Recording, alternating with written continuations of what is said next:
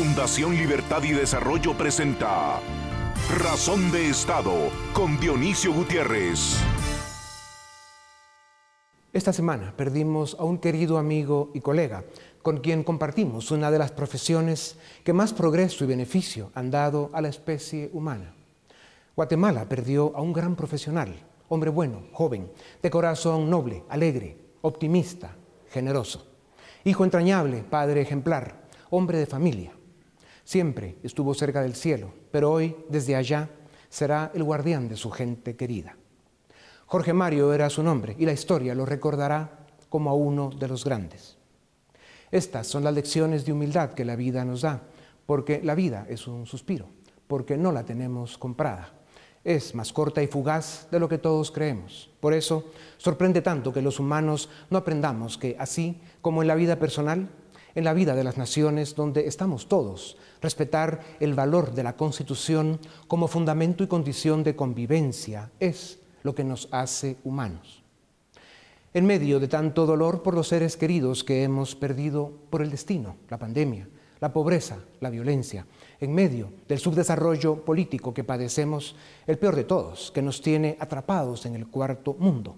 En medio de contradicciones, indiferencia y sobredosis de soberbia, la nación guatemalteca libra en estos momentos una batalla que definirá el futuro de varias generaciones de ciudadanos.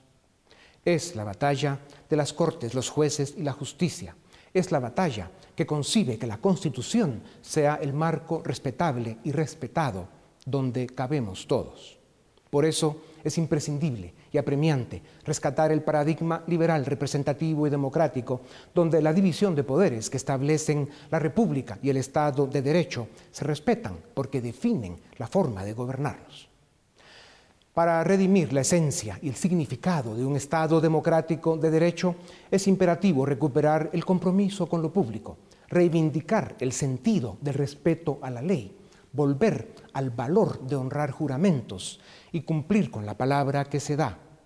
En medio de estas batallas por construir una nación con mayúscula, la decencia y la nobleza obligan a que rindamos homenaje a nuestros caídos, recordando que existe una justicia que no comprendemos, una justicia más grande que la justicia de la tierra, a la que tantas veces pretendemos burlar. Guatemala, su historia y sus números duelen con frecuencia. Guatemala está pagando un alto precio para ser nación de verdad, pero somos tierra de gente libre y valiente, por eso ese día llegará. Con estas palabras, por un mejor país para sus hijos y en honor a un hombre bueno, como sé que nos seguiremos viendo en las alturas, hasta siempre, Jorge Mario. A continuación, el documental En Razón de Estado. Guatemala tiene graves problemas económicos y sociales, pero el verdadero flagelo que sufre nuestro país es la captura criminal del Estado. Esta es la consecuencia de nuestro subdesarrollo político, que solo se puede vencer luchando contra la corrupción, fortaleciendo el sistema de justicia y ejecutando una agenda de reforma institucional en materia electoral, justicia, servicio civil y administración del Estado. Hace pocos días el cuestionado Tribunal Supremo Electoral presentó su propuesta de reformas a la ley electoral y de partidos políticos, en esta tribuna hemos insistido sobre la importancia de transformar el sistema electoral y de partidos políticos. Hemos insistido sobre la importancia que tiene para la democracia que el ciudadano vuelva a creer en la política y en los políticos.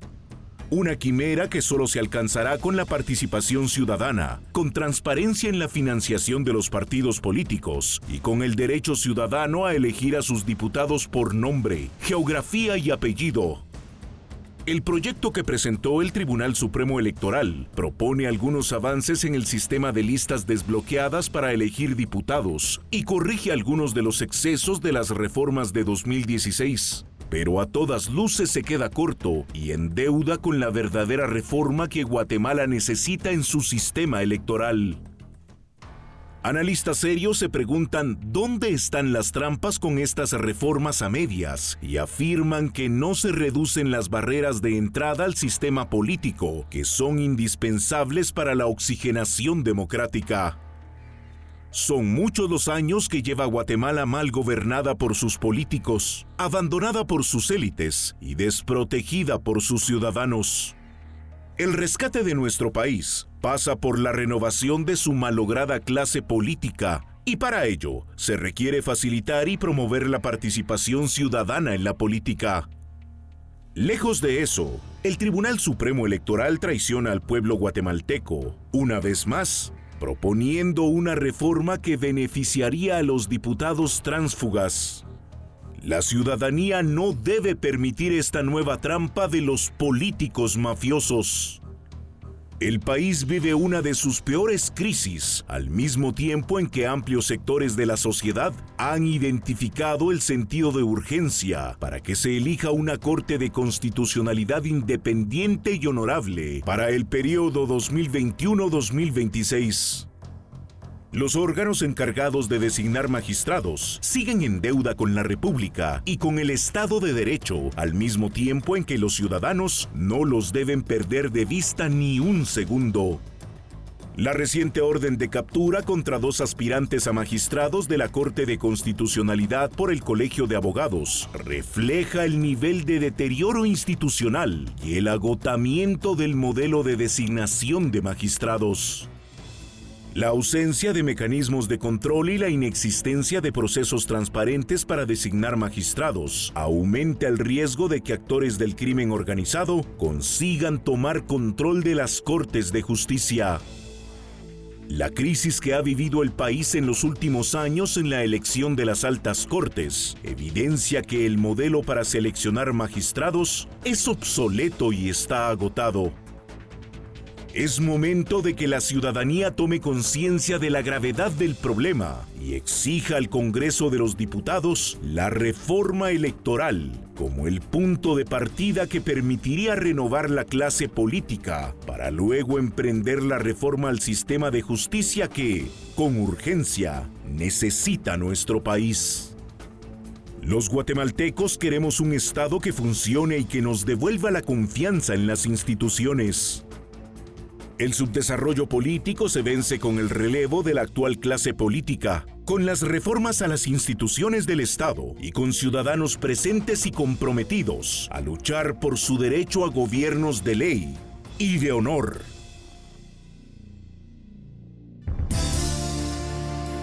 A continuación, una entrevista exclusiva en Razón de Estado. Bienvenidos, esto es Razón de Estado. Tengo el gusto de presentarles al licenciado Philip Chicola, director del área política de Fundación Libertad y Desarrollo, y al licenciado Edgar Ortiz, director del área jurídica de nuestra fundación. 2021 quedará marcado eh, porque desde sus primeros días diversos actores de la sociedad identificaron el sentido de urgencia que tiene la batalla por la Corte de Constitucionalidad. Eh, la sobrevivencia de nuestra democracia depende de que la máxima corte no sea capturada por mafias criminales o por grupos que pretendan imponer una agenda ideológica en Guatemala. Eh, nuestro país necesita y merece una corte de constitucionalidad formada por magistrados honorables, respetables y capaces. Lick Chicola, ¿cómo se están comportando los órganos electores de los cinco magistrados titulares y sus cinco suplentes? Bueno, yo creo que aquí vemos primero que el sistema de elección es anacrónico, disfuncional y obsoleto. El hecho de asignarle una cuota directa al colegio de abogados, eso no tiene ni pies ni cabeza. Segundo, vemos la arremetida de las mafias, porque en diferentes órganos vemos candidatos de las mafias queriendo colarse. Y tercero, vemos que sí hay una debilidad institucional sistemática porque tenemos candidatos que están siendo capturados, electores que están siendo capturados y otros órganos en donde no necesariamente están siguiendo procesos transparentes. Entonces, creo que la elección en los cinco órganos es una pequeña fotografía de la realidad de un sistema político que se está agotando. Ya. Licenciado Ortiz, el Colegio de Abogados puso otra vez en mal el nombre de la profesión. En su reciente elección vimos de nuevo clientelismo, opacidad y financiamiento de dudosa procedencia. En lugar de que dieran importancia a la reputación y honorabilidad de los candidatos. ¿Cómo se explica que en el gremio de juristas, una élite profesional del país, se generen este tipo de comportamientos? Aquí pasan dos cosas. La primera es que dentro del Colegio de Abogados hay una, hay una red clientelar. Hay muchos abogados que trabajan para el Estado, para entidades públicas, que sencillamente se vuelven en una suerte de agencias de empleo. Entonces ellos se vuelven un grupo que busca el apoyo de un candidato para luego garantizarse un empleo público, consecuencia un mal del Estado que es la falta de servicio civil. Y en segundo lugar, que tampoco los órganos del Colegio de Abogados han tenido el valor y los pantalones de poner las reglas claras sobre la mesa. Si el Colegio de Abogados hubiese filtrado la honorabilidad de los candidatos, seguramente no estaríamos en este embrollo. Pero ahora estamos en una segunda vuelta en la cual uno de los candidatos que más votos obtuvo está procesado. Eh, si el Tribunal Electoral del Colegio de Abogados hubiese hecho esa filtración y hubiese negado la inscripción a quien no tenía idoneidad, estaríamos bien encausados. Pero como no, porque es resultado de una red clientelar, estamos ahora mismo ante un gran problema. Sí. Licenciado Chicola, en este nuevo espectáculo del Colegio de Abogados, uno de los candidatos más votados, como dice Eli Cortiz, tiene problemas con la justicia. ¿Cómo se rescata esa institución tan importante? ¿Qué pasará con el Colegio de Abogados eh, en estas dinámicas? En la reforma al sistema de justicia, ¿se le debe quitar la potestad de elegir magistrados para la máxima corte del país? Bueno, yo creo que una explicación de cómo alguien que hoy enfrenta proceso penal obtiene tantos votos es que el Colegio de Abogados es un microcosmos de la sociedad guatemalteca. Es la misma pregunta nos hacemos en año electoral de por qué alguien como Sandra Torres obtiene la cantidad de votos que obtiene. Eso lo que nos dice es que la élite de abogados está impregnada precisamente de esa degradación moral que creo que caracteriza a otros ámbitos de la sociedad. Creo que el Colegio de Abogados, como ya lo decía el licenciado Ortiz, se ha convertido más allá en un órgano que, que, vele por la reserva moral de la profesión, se ha convertido en un órgano clientelar. Y por eso creo que es urgente en una discusión de reforma constitucional eliminarle al Colegio de Abogados la facultad de designar magistrado constitucional y de sentarse en comisiones de postulación, porque es anacrónico y disfuncional que ellos tengan ese poder dada la realidad que se está viendo dentro de la institución. Precisamente por haberles dado ese poder es que, eh, y dada nuestra cultura, eh, digamos, mafiosa en, muchos grupos de la sociedad y por nuestro subdesarrollo político, el hecho de haberle dado el poder al Colegio de Abogados, eso es lo que abrió las puertas para que se convirtiera en ese, digamos, mecanismo de corrupción, de ir promoviendo todos sus procesos internos de elección para llevar gente que les cubra las espaldas y les dé impunidad a través del Colegio de Abogados. Sí, y no es nada más una opinión que tengamos aquí. Recordemos que la FESI acaba de sacar un caso, bueno, la segunda fase de un caso que está en investigación, que está en curso, que se trata de revelar cómo estas redes de abogados que conformaron la comisión de postulación de las Cortes Suprema de Justicia, que, bueno, siguen sin ser designada, y cómo esos órganos se pusieron de acuerdo para confeccionar una lista en la que el 90% de los candidatos estaban acordados entre esas redes. O sea, ya no es nada más ah, un rumor, un secreto a voces como antes, es que ya tenemos evidencia suficiente de que la cosa funciona así. Y hablando de eso, Licortiz, eh, las capturas ordenadas por el Ministerio Público incluyen al rector de la Universidad Pública, quien preside el Consejo Superior Universitario, que debe elegir un magistrado titular y uno suplente. Esta es una noticia que oscurece el proceso de designación en esa casa de estudios. ¿Cómo cambia y cómo debe cambiar esto la elección dentro del Consejo Superior Universitario? Bueno, yo esperaría que eso, bueno, en el, en el, mundo del deber ser debería traernos un proceso más transparente. Es decir, si ya a lo interno del Consejo Superior se ven las consecuencias de esas componentes políticas, debería haber un cambio en pos de la transparencia. Lo que también va a ocurrir a lo interno es que al estar fuera de la, de la jugada, digamos, una pieza como el rector Murphy Pais, pues vamos a ver también cambios en la correlación de fuerzas. Eso podría favorecer algunas candidaturas que hasta hace unos días no tenían ninguna posibilidad. Ojalá esto ya lo digo en el campo de la especulación. Ojalá esto pues beneficie a los candidatos honorables que están en esa lista. Y yo creo que lo que ocurre dentro de la Universidad de San Carlos es exactamente el mismo ejemplo que hablábamos del Colegio de Abogados. El sistema prostituye instituciones, porque el rector de la universidad pública tiene que ser un referente académico y moral de la sociedad. Este sistema de elección de magistrados lo que ha convertido al rector de la Universidad de San Carlos es en un jugador más de la baraja de ajedrez, de póker, en un vil traficante de influencias y de espacios de poder. Por eso hay que cambiar el modelo. Sí. Por eso, Lick Chicola, el fiscal de la FESI, Juan Francisco Sandoval, indicó hace unos días que el caso Comisiones Paralelas 2020 solo va por la primera fase. ¿Qué podemos y otra vez qué debemos esperar del Ministerio Público para este caso? ¿Qué efectos pueden y deben tener los avances del caso para la elección de la Corte Constitucional? Yo creo que el Ministerio Público nos está poniendo en bandeja de plata una explicación muy concreta de cómo ha sido la cooptación del sistema de justicia, cómo el colegio de abogados, actores dentro de la universidad, eh, representantes del sistema de justicia se ponen de acuerdo y entran en componendas corruptas donde se intercambian favores, prebendas, beneficios para poner jueces y magistrados. Esto nos está demostrando, primero, que el sistema se agotó, pero segundo, está evidenciando quiénes son los operadores corruptos del sistema, que deben de ser depurados. Ya hubo una primera fase de depuración, pero creo que todavía falta personajes clave que están intentando incidir en esta elección de magistrado de Corte de Constitucionalidad. Falta que el Ministerio Público los persiga, los procese y en la medida que los tiempos den, eviten que incidan en esta elección. Seguro. Licenciado Ortiz, algunos juristas señalan que la actual Corte Suprema de Justicia no tiene la legitimidad para realizar la elección de magistrados porque están de forma extemporánea en el cargo. Es más, afirman que se debería elegir primero a la Corte Suprema de Justicia y luego esa nueva Corte eh, elegiría a sus magistrados para la Corte Constitucional. ¿Qué opinión le merece esta visión del proceso? Es un argumento bastante convincente y vamos a decirlo, es una profecía autocumplida. Hace seis o cinco meses, en este mismo espacio, en este mismo programa, dijimos, el Congreso no quiere elegir, o sea, no, no es que no pueda, no quiere elegir una nueva Corte Suprema de Justicia porque tiene en agenda que la actual Corte elija a los magistrados de la CC. O sea, lo que ellos quieren es que esta Corte Suprema actual, que es afín a sus intereses, sea la que designe magistrados, con lo cual hay suficiente asidero legal para por lo menos poner en entredicho que esa Corte deba elegir a los magistrados de la CC y que esperemos a que el Congreso designe a la Corte Suprema nueva y sea esa quien los elija. No es imposible, yo sé que se habla mucho de que es tardado el mecanismo de elección. Miren, son solo 26 aspirantes y 13 cargos a adjudicar. Si el Congreso se pusiera digamos, las pilas, como lo hace ayer para elegir a la CC, en una semana saca la elección de Corte Suprema. O sea, es voluntad política. Es realmente si tuvieran la decencia mínima. Exacto. Eh, Liceo Chicola, aún no se conoce, y este tema es importante, el proceso que empleará la presidencia de la República para elegir a su magistrado titular y suplente. El presidente aún está a tiempo eh, para nombrar un magistrado titular y a un suplente honorables. Faltan menos de 15 días para que tome la decisión. ¿Qué podemos y otra vez qué debemos esperar de esa designación? Bueno, yo creo que hay una enorme oportunidad para que el presidente marque la pauta de intentar integrar una Corte de Constitucionalidad con abogados de altísimas credenciales.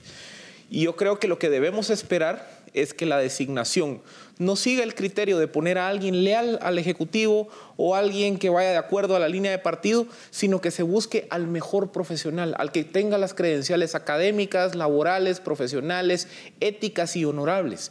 Y creo que eso enviaría un mensaje muy importante de compromiso del Ejecutivo, del presidente, con la construcción de un Estado de Derecho. Y creo que ese debería ser la aspiración. Y creo que en estos 15 días el presidente puede encauzar un proceso transparente, abierto, que nos lleve precisamente a ese objetivo deseable. Sí. Ortiz, eh, hay discusión sobre los plazos constitucionales.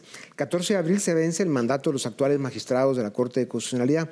Algunas voces advierten que hay un peligro de que esta magistratura se prolongue sus funciones, así como se prolongaron las, funciones de la Corte Suprema de Justicia. ¿Existe riesgo de esto y cuáles serían las consecuencias? Dos, dos puntos. Punto número uno, no, no va a ser en ningún caso, o prácticamente sería imposible, que ocurra lo mismo que eh, nos ocurrió con la Corte Suprema de Justicia por una sencilla razón. La Corte Suprema de Justicia continúa en sus funciones porque el Congreso, hasta que no nombre a los 13 magistrados que corresponden, no puede tomar posesión. Sin embargo, la Corte de Constitucionalidad, las elecciones que hacen los cinco distintos órganos son independientes. Entonces, lo que probablemente veamos, y sobre todo a juzgar por el actor del Congreso, es que alguno de esos nombramientos sea cuestionado. Y es probable que alguno, o dos o tres, de esos 10 magistrados no pueda tomar posesión el 14 de abril, pero sí muchos de ellos, con lo cual no entramos en una crisis eh, equiparable a la de la Corte Suprema de Justicia. Y en segundo lugar, yo quiero decir que el problema no es cumplir o no el plazo. El problema es que si todo sale bien, si las evaluaciones son correctas, si los mecanismos son transparentes, no debería haber problema de plazos. Pero si algún órgano rompe las reglas del juego, pues evidentemente se va a cuestionar algún nombramiento y es posible que algún magistrado no asuma el 14 de abril. Entonces lo importante es que sea un proceso transparente y claro, más allá de que el plazo es importante, eh, lo más eh, relevante en este caso es que se cumpla con las con los condiciones de mérito. ¿no? Y tal vez lo más importante es recordar e insistir en que ese proceso, para que pueda ser realmente transparente, tiene que tener el seguimiento, el seguimiento de la sociedad, de los diferentes sectores, de los diferentes líderes de la sociedad, para garantizar que ese proceso sea, pues como queremos, ¿no? limpio, transparente. Absolutamente. Liceo Chicola, el gobierno de Estados Unidos eh, había, ha estado enviando mensajes claros y contundentes sobre la importancia de la independencia eh, y sobre la necesidad de un sistema de justicia que responda al Estado de Derecho. Eh, ¿Por qué hay tanto interés de parte del gobierno americano en esta elección?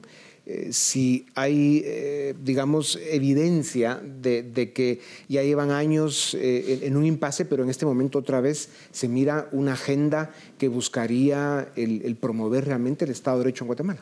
San Agustín lo dijo en el siglo IV. Un reino sin justicia no es nada más que una banda de ladrones. Y lo que está viendo Estados Unidos con preocupación de Guatemala es que si las mafias toman control de la Corte de Constitucionalidad, por efecto cascada, todo el sistema de justicia caería en manos de estructuras dedicadas a la corrupción o al crimen organizado. Y Guatemala se convertiría formalmente en un Estado fallido, en un Estado donde no se puede procesar penalmente a nadie, en donde ni siquiera van a poder pedir en extradición a los narcotraficantes porque el sistema se vende al mejor postor.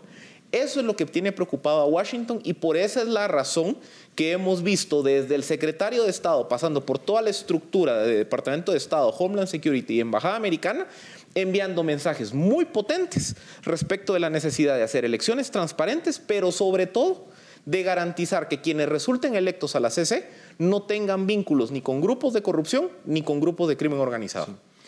Y es evidente que esta es la agenda del presidente Biden, la cual va a durar por lo menos cuatro años. Y eso para Guatemala es buena noticia. Si en este momento eh, hacemos un corte de caja del proceso de elección de Corte de Constitucionalidad, ¿estamos mejor o peor eh, que hace un mes? Se ve una corte mejor integrada de lo que esperábamos hace unas semanas, o sea, hay mejores perspectivas. Eh, y después hablamos qué sucede en Guatemala si la justicia y el Estado de Derecho pierden esta batalla. Empecemos, Lee Cortés. Yo no soy tan optimista. Estamos en, en las mismas.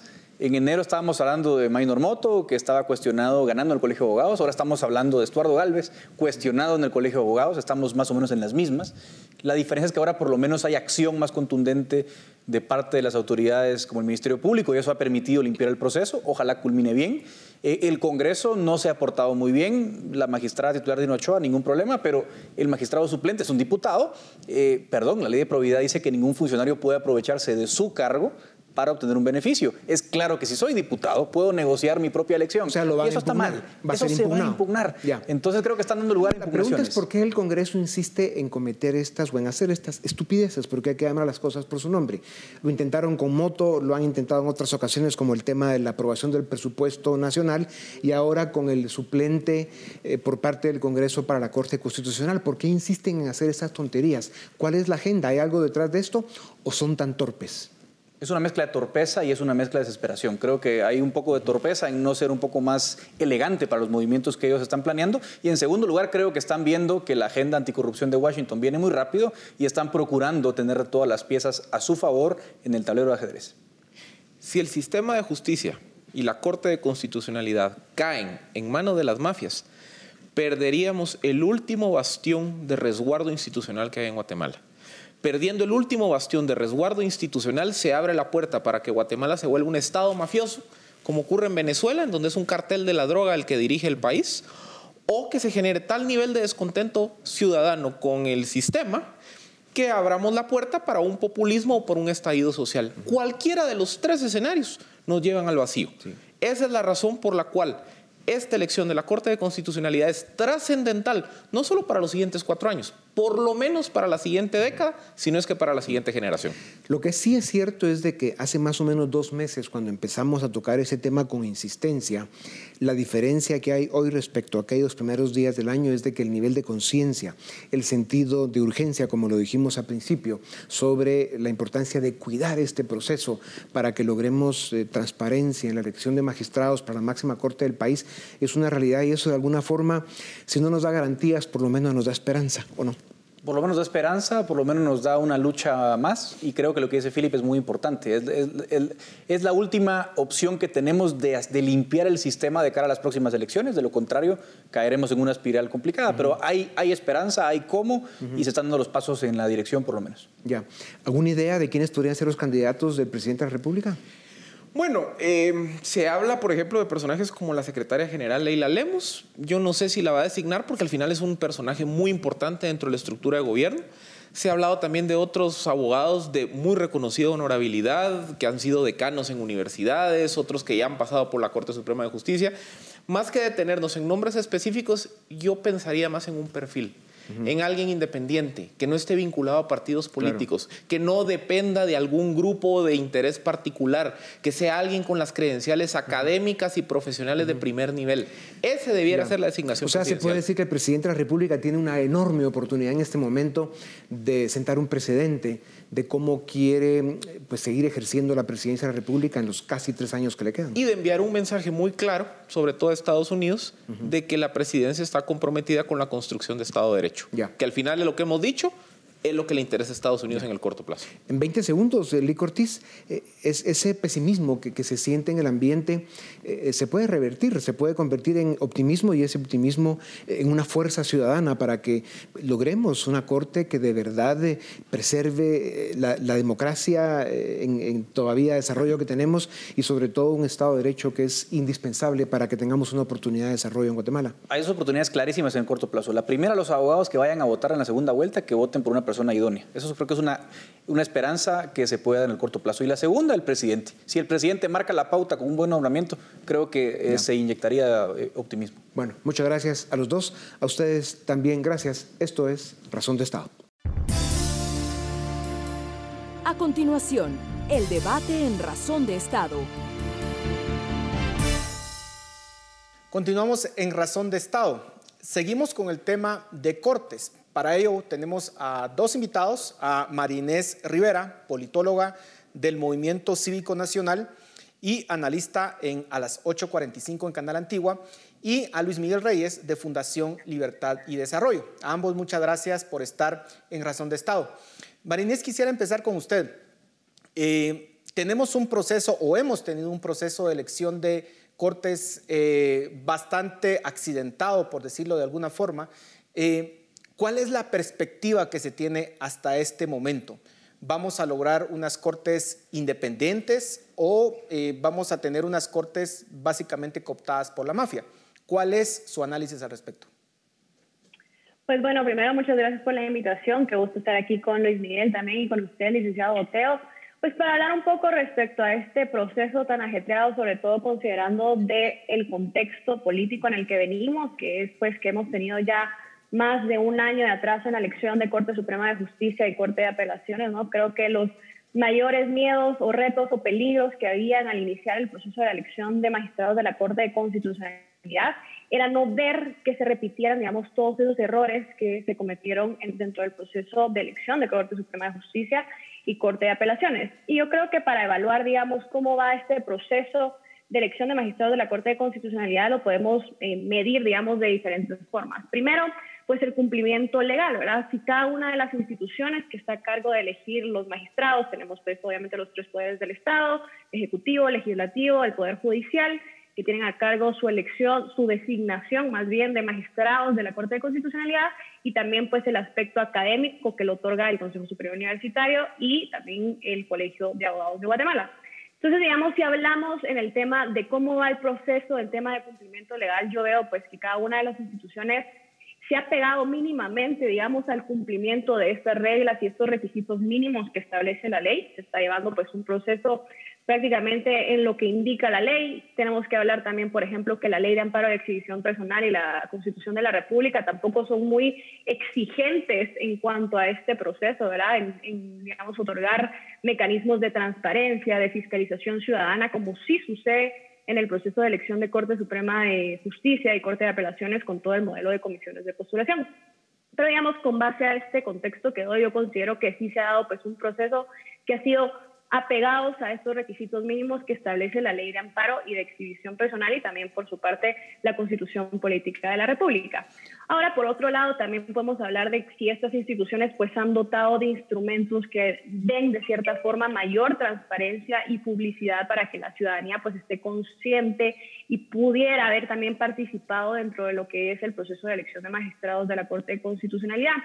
Creo que hace, digamos, para esto podemos también evaluar cómo se llevó a cabo el proceso hace seis años en la designación de magistrados, en donde, por ejemplo, el Congreso de la República sí tuvo una iniciativa mayor, por ejemplo, creó una comisión interpartidaria para la revisión de expedientes, hubo recepción de tachas, digamos, sí se dio esa participación ciudadana y esa apertura mayor, ¿verdad?, para que participara la ciudadanía y existiera esta fiscalización que al final del día, que a pesar que estos requisitos o estas cuestiones no son obligatorias y no se contemplan dentro de la ley, sí le dan a la ciudadanía pues mayor confianza de cómo se está llevando pues a cabo todo el proceso de elección de magistrados. Entonces, en esta ocasión podemos ver, por ejemplo, cómo instituciones como el Congreso de la República ha hecho lo mínimo, hizo lo mínimo en cuanto a publicidad de la convocatoria. Dentro de su cronograma tampoco hubo instrumentos, por ejemplo, como tabla de grabación, como sí sucedió hace algunos años, tema de perfil idóneo, entrevistas también a los candidatos, no se dio, digamos, dentro de este proceso,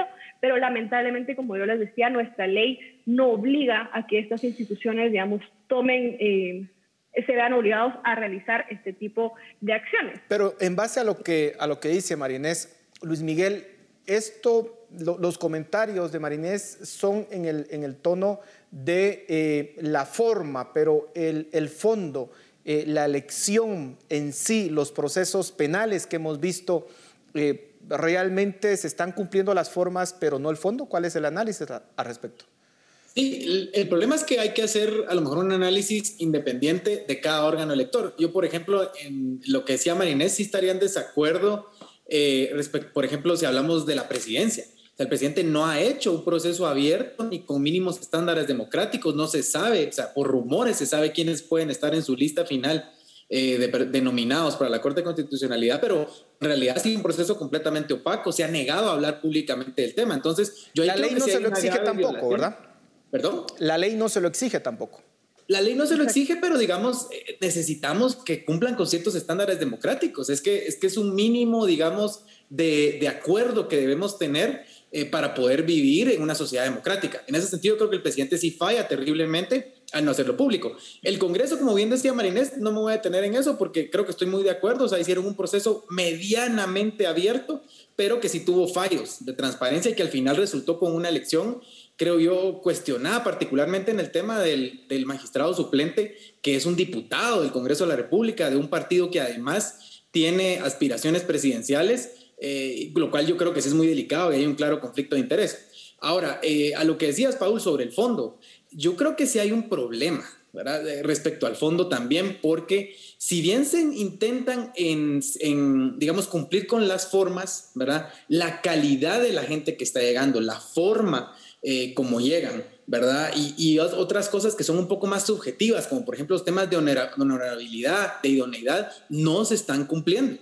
Y aquí es el tema más grave y es lo que al final nos va a llevar a que probablemente no tengamos una corte eh, definitiva nueva este, este 14 de abril. Ahora, Marinés, eh, ¿cuál es su opinión al respecto? Se cumple la forma, pero no el fondo, eh, y hacia dónde nos lleva, qué escenarios podemos ver. Sí, digamos, yo creo que en lo que decía Luis Miguel en el tema de presidencia, yo coincido con, coincido con lo que usted decía, licenciado eh, Boteo, digamos, la constitución no le exige al presidente más allá de que elija en Consejo de Ministros a su designado para magistrado titular y suplente. Entonces, digamos, más allá legalmente no se le puede exigir esa transparencia al presidente porque es pues lo que está en la ley. Sí, es cierto, la ley es el piso, la constitución es el piso y yo también, digamos, eh, estoy de, cierta forma de acuerdo con lo que decía el licenciado Reyes en que debería de haber cierta transparencia y no lo vimos, por ejemplo, con Jimmy Morales hace algunos años en el tema de la designación de magistrados y creo que el único presidente que ha hecho, pues, de cierta forma un proceso más abierto y transparente fue también el presidente Bechar.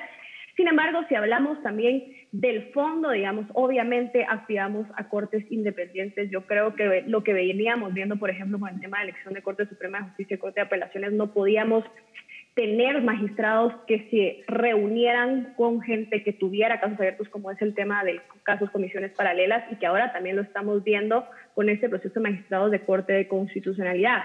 Si bien es cierto, digamos, ahora vemos que uno de los candidatos cuestionados pasó a segunda vuelta en el tema, por ejemplo, de la elección del CAN, que fue el que iba para candidato, el Estuardo Galvez, pero pues ya renunció, entonces digamos eso nos deja de cierta forma un proceso que también queda en el limbo, porque ahora la cuestión es qué va a suceder dentro de este proceso.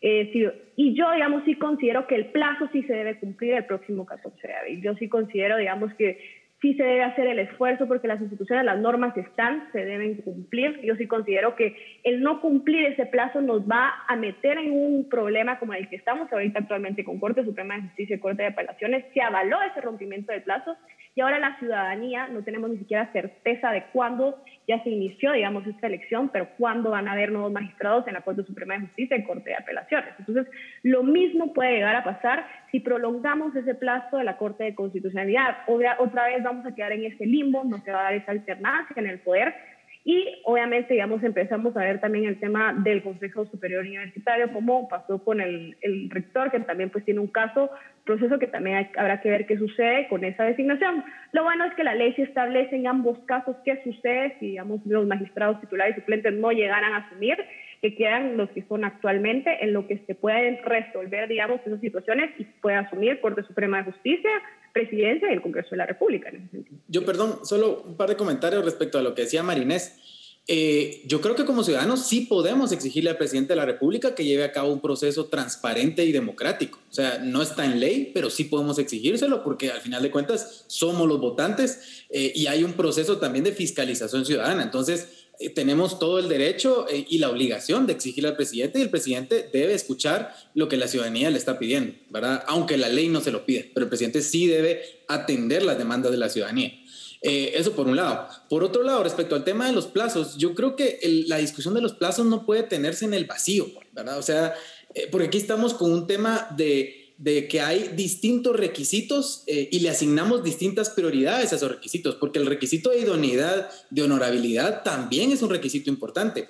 Es cierto, es un requisito más subjetivo, eh, que tiene algunos problemas para su aplicación, pero necesitamos atender esos requisitos como también necesitamos atender el requisito de los plazos. Entonces, yo creo que en ambos casos eh, lo que debemos hacer es, es no atendernos en el vacío. O sea, yo no diría, atendamos el requisito de honorabilidad e idoneidad y alarguemos esto al eterno, ¿verdad? Para que nunca se elijan cortes y se queden los que estén o como o cualquier cosa, digamos que se vaya al lado extremo, pero tampoco, digamos, eh, tenemos que estar casados con un plazo que lo que nos va a hacer es poner eh, en la corte a gente que no es idónea para el cargo y que no tiene nada que estar haciendo en una corte de constitucionalidad. O sea, intentemos de empatar esos requisitos y, llegar a ese, a ese 14 o a esas fechas cercanas con una nueva corte, pero que sea una corte adecuada, eh, idónea, honorable. Ahora, yo quisiera que profundizáramos ahí. Eh, Luis Miguel plantea el tema de eh, efectivamente cómo lograr esa independencia, pero la pregunta, hay dos preguntas que nos tenemos que hacer acá. Uno es, si se repite el proceso, si la Corte de Constitucionalidad manda que todo se vuelva a hacer, ¿se van a lograr resultados distintos? ¿Cuántas veces más vamos a, hacer este proceso o vamos a literalmente tener a los magistrados ahí incluso años, como lo que pareciera que está sucediendo con la Corte Suprema de Justicia. Por otra parte, se decía en el momento en que se quería eh, posponer la elección de la, Corte, Suprema de Justicia, de que el nuevo Congreso iba a hacer un mejor papel, cosa que ha resultado totalmente falso. Y por último, hay que plantear, eh, hay cierto sector que se siente cómodo con los actuales magistrados de la Corte de Constitucionalidad y por eso están abogando porque se pueda extender el plazo. Si no estuviesen cómodos con ellos, posiblemente estuviesen pidiendo que los plazos se cumplieran en el término que lo establece la ley. ¿Cómo resolvemos esas tres preguntas? No sé quién de ustedes quiere responder. Yo, yo sí, yo me animo, perdón, o Marinés, perdón. Digamos, yo creo que lo que dice el licenciado Oteo es que justamente, digamos, tenemos una norma y una ley que cumplir. Y, por ejemplo, lo vimos claramente en el proceso de Corte Suprema de Justicia y Corte de Apelaciones. Por ejemplo, una de las razones por las cuales se suspendió este proceso fue las evaluaciones del Consejo de la Carrera Judicial. Evaluaciones que desde mi punto de vista, digamos, no cumplían con los parámetros mínimos de una buena evaluación. Evaluaciones que se llevaron a cabo en 30 días. En 30 días se evaluaron alrededor de 300 jueces y, por ejemplo, gente que obtuvo una evaluación de cierta forma favorable, 16 de 21 personas que se reunieron con Gustavo Alejos, obtuvieron esa evaluación favorable del Consejo de la Carrera Judicial y de igual forma se reunieron con eh, Gustavo Alejos. Entonces, digamos, también tenemos que preguntarnos para qué vamos a avalar ese rompimiento del plazo. ¿Realmente va a garantizar que los mejores lleguen eh, a la Corte de Constitucionalidad? Y lo vemos claramente ahorita, porque en su momento, como bien decía el licenciado Teo, se argumentó que quizás si este Congreso elegía, pues podía ser mejor que el anterior. Y ahora pues vemos que de igual forma nos estamos enfrentando a otro tipo de conflictos de intereses, otro tipo de conflicto de poder entonces realmente no estamos solucionando el problema de fondo y el problema es que ya estamos jugando con las reglas del juego que están preestablecidas y no podemos, digamos, cambiar las normas a, mitad del partido, por así decirlo, por buscar que suceda algo bueno. Lamentablemente las reglas son las que están. Yo no, yo creo y considero y soy partidaria también de que debe haber una reforma, debe haber un cambio, digamos, a las reglas que existen, pero lamentablemente son las que están y son con las que debemos jugar, son las con las cuales se deben elegir y respetar estos parámetros legales para elegir y designar a estos magistrados de la Corte de Constitucionalidad. Luis Miguel. Sí, tal vez yo ahí, digamos, lo que haría es poner el otro lado de la, de la moneda y es que los órganos electores necesitan contrapesos. Si los órganos electores no saben que hay alguien o algo que les pueda corregir la plana, entonces tienen vía libre para hacer lo que se les dé la gana. Entonces yo creo que lo que tenemos que hacer o lo que se tiene que hacer es manejar esos contrapesos para que los órganos electores sepan que tienen que elegir a alguien que no pueda ser después objetado. Ese es el camino más seguro para eh, elegir cortes este 14 de, para tener corte nueva este 14 de abril. Pero si no lo hacen, entonces el proceso se puede alargar y vamos a, a, mantener en esta crisis. Ahora, el tema es que si al sistema político le interesa mantenernos en esta crisis, pues hay un problema de responsabilidad. Y tenemos un problema de responsabilidad de parte del sistema político que nos quiere mantener en una crisis porque la única opción para ellos es o ponemos a nuestros magistrados de la mafia o nos vamos a una crisis institucional y mantenemos estos magistrados para siempre y, seguimos minando eh, la legitimidad de la Corte de Constitucionalidad. Entonces yo creo que tenemos que nosotros, digamos, el ciudadano, pues el ciudadano tiene que exigir para que se comporten a la altura. O sea, el presidente no puede estar llevando un proceso opaco de elección, tiene que llevar un proceso eh, transparente porque entonces si hay alguna duda sobre alguno de los candidatos que va a poner en el puesto, se pueda resolver antes y no lo ponga el último día y entonces la única forma sea mediante un amparo porque algún, algún contrapeso tiene que tener esa elección del presidente. No puede ser eh, que sea un poder absoluto el colocar magistrados de la CC. O sea, cuando nosotros vemos en Estados Unidos para elegir a un, a un eh, magistrado para la Corte Suprema de Justicia, hay un proceso bien largo, se elige a los candidatos, se les interroga, o sea, los, los, políticos de oposición se sientan frente a los candidatos, les hacen preguntas y luego de pasar por todo ese proceso es que se les elige, no se les elige una semana antes y luego se le echa la culpa a quien pone el amparo porque retrasó el proceso. Yo creo que eso es una irresponsabilidad terrible del sistema de justicia y aquí tenemos que hacer responsables a quienes son responsables. Eh, eso es en el mundo ideal, pero tenemos unas reglas que las establecieron así los constituyentes en su momento. Tenemos una constitución y si nos basamos a la constitución, si nos basamos a la constitución, obviamente hay plazos, eh, hay formas en que se establecieron y, luego también se puede quedar en algo subjetivo. Pero en esas mismas reglas está qué pasa si no se llega a la fecha eh, y no hay un magistrado nuevo. El magistrado nuevo continúa, eso está en la ley. O sea, no, aquí no hay, un, no, hay un, no hay un torcimiento de la ley que, que si se quiere ver de esa forma. Marinés. La ley contempla, digamos, perdón, esos escenarios en el tema de los procesos que son impugnables, como el Consejo Superior Universitario y también el CAN, el Colegio de Abogados y Notarios. Digamos, en el tema con los tres poderes del Estado, el problema es que la ley sí contempla claramente que esos tres procesos para elección de magistrados de la Corte de Constitucionalidad no son procesos que son sujetos a impugnación. Por lo tanto, digamos, ahí sí esos magistrados sí deberían de asumir. Y digamos, en el otro sentido también, yo sí considero que las reglas son las que están, lamentablemente, como bien lo decía yo sí considero también que la Constitución es el suelo, digamos, o sea, Cualquier cosa que se dé en pro de la transparencia, en pro de la fiscalización, es algo bueno y que ayuda también al tema de la confianza ciudadana y sin duda alguna sería, pues en un mundo ideal, justamente como decía el licenciado Teo, que el presidente de la República pudiera hacer de este proceso algo más público, que se escucharan nombres para que justamente la ciudadanía, si tiene alguna objeción en contra de sus candidatos, pues pudiera hacerlas saber a su momento y no que llegue el 14 de abril y que nos veamos, digamos, en un problema de estos. Pero lamentablemente las reglas están como están, digamos, en ese sentido. Ahora, lamentablemente el tiempo, el, tiempo, el, tiempo, el tiempo se nos está terminando. Entonces, les dejo 30 segundos a cada uno para que puedan concluir. A ver, Luis Miguel, tus 30 segundos. Es cierto, es cierto que lo que dice Marinés de que los procesos que son objetables son el del CAN y el del Consejo Superior Universitario, pero también la ley de amparo nos dice que no hay ámbito que no sea sujeto de un amparo. Entonces, ahí es donde se vuelve un problema porque se puede poner un amparo en contra del Congreso, en contra del presidente de la República y en contra de, de, la Corte Suprema de Justicia para que corrijan esos procesos. Ahora, yo digo, no es lo ideal, pero por eso tienen que comportarse a la altura para evitar ellos retrasar el proceso con su falta de responsabilidad. Marinés, terminamos con ustedes sus 30 segundos. Licenciado Boteo, pues el tema de la independencia judicial creo que es muy importante también en esta elección. Lamentablemente estamos mandando un mal mensaje también al exterior por el tema del retraso en la elección de cortes y lo cual debilita el Estado de Derecho. Sobre todo, considerar que independencia judicial no solo es no querer que lleguen los míos al poder para favorecerme las resoluciones, así como tampoco pues es reunirme con ciertos eh, candidatos para garantizar impunidad dentro de la Corte, ¿verdad? Entonces ninguno de esos dos aspectos contempla la independencia judicial, entonces creo que es importante también poner ese tema sobre la mesa. Bueno, se nos terminó el tiempo, vamos a tener que hacer una segunda ronda, creo yo, porque quedaron muchos temas pendientes, pero ambos muchísimas gracias. A ustedes en casa, muchas gracias por su atención. Razón de Estado con Dionisio Gutiérrez es una producción de Fundación Libertad y Desarrollo.